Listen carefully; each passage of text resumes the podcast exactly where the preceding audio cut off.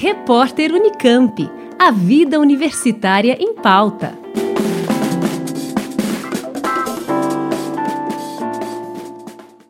Procura-se um objeto histórico de 1841 que foi visto pela última vez no Ibirapuera, em 1971, e que sumiu dos olhos do público. Será que alguém tem notícia do seu destino? Será que os ouvintes da Rádio USP podem ajudar nessa busca? Foi com essa frase que o professor Fernando José Gomes Landgraf começou um e-mail com objetivo claro: localizar uma moenda do século XIX que faz parte da história da metalurgia do Brasil. Para quem não sabe, uma moenda é, como o nome sugere, uma máquina de moer ou triturar, um moinho. Muito utilizada para moer cana-de-açúcar e grãos de café, a moenda desaparecida fez parte da rotina de trabalho do Brasil desde muito antes da nossa República. E o professor conta essa história. O objeto histórico é muito importante porque, naquele momento, 1840, o café estava entrando em São Paulo ainda. O café não era economicamente muito importante. A grande cultura paulista era o açúcar. Tanto que foram trazidos 200 alemães para construir a nova estrada de São Paulo a Santos, para levar o açúcar. Foi feita para isso, né? É para substituir a antiga estrada que era a velha é, calçada do Lorena. Então foi construída a Estrada da Maioridade em 1840, e 1 e 2, por ali. Então, açúcar era o assunto de São Paulo naquele momento. Só que a, a tecnologia normal para moer a cana era aquilo que a gente costuma ver por aí, quem gosta de história tal, vê umas moendas que são três cilindros na vertical, assim, de madeira e tal, né? Era o antigo. Nessa época já o mundo, quer dizer, as colônias inglesas do Caribe já estavam produzindo açúcar usando é, moendas de ferro.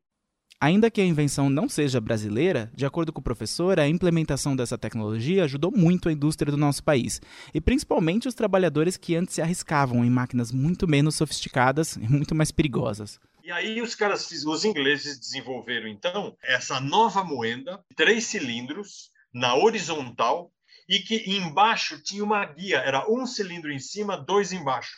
Então você enfiava a cana por um lado e, e tinha uma guia de ferro embaixo que empurrava a cana para o outro lado. Então você diminuía a mão de obra e diminuía esse problema horroroso de perder a mão de obra. Né? Um dos destaques sobre a moenda desaparecida envolve o local no qual ela foi fabricada, a notória Fábrica de Ferro de Ipanema. E a produção dessa fábrica é alvo de estudo do grupo do professor Landgraf. Muito do ferro que saiu de lá ainda está presente na cidade de São Paulo, por exemplo. A fábrica de ferro de Ipanema era a única siderúrgica em funcionamento no Brasil ao longo de praticamente todo o século XIX. Não tinha outra, era um investimento do governo para garantir que tinha uma fonte em caso né, de a guerra e, e, algum bloqueio inglês, a gente teria como produzir coisas de ferro aqui, né, munição e mesmo canhões, né? Mas o grande papel da fábrica de Ipanema era fornecer a matéria-prima, né, o ferro gusa, para os arsenais do Rio de Janeiro e fornecer peças para os engenhos no interior de São Paulo. Esse era o grande negócio. E naquele momento, em 1840, tinha um diretor lá em Ipanema muito ativo. Esse diretor, que chamava João Bloem, era um alemão, ele foi para, para a Alemanha, contratou 40 pessoas para trabalhar em Ipanema. Então, ele, para demonstrar que era capaz de fazer coisas sofisticadas, ele fundiu esses três canhões em Ipanema. E nós estávamos estudando isso, porque os três canhões a gente conhecia. Tem dois que ficam numa praça em Sorocaba, o terceiro é, faz parte do acervo do Museu Paulista, tal. Então a gente estava estudando isso. Quando nós estávamos planejando é, e fizemos, né, mandar um artigo para ah, os Anais do Museu Paulista, uma revista é, eletrônica que o Museu Paulista edita. Aí a gente estava procurando artigos interessantes ali e de repente apareceu uma citação a Ipanema que a gente nunca tinha ouvido falar, que era a existência dessa moenda. E aí aparece uma citação dizendo: a moenda está em exposição na exposição histórica do quarto centenário é, no Ibirapuera. Aí a gente falou, ué, cadê? Cadê essa? Onde foi parar esta moenda? E o que, que a gente tem a ganhar localizando essa moenda?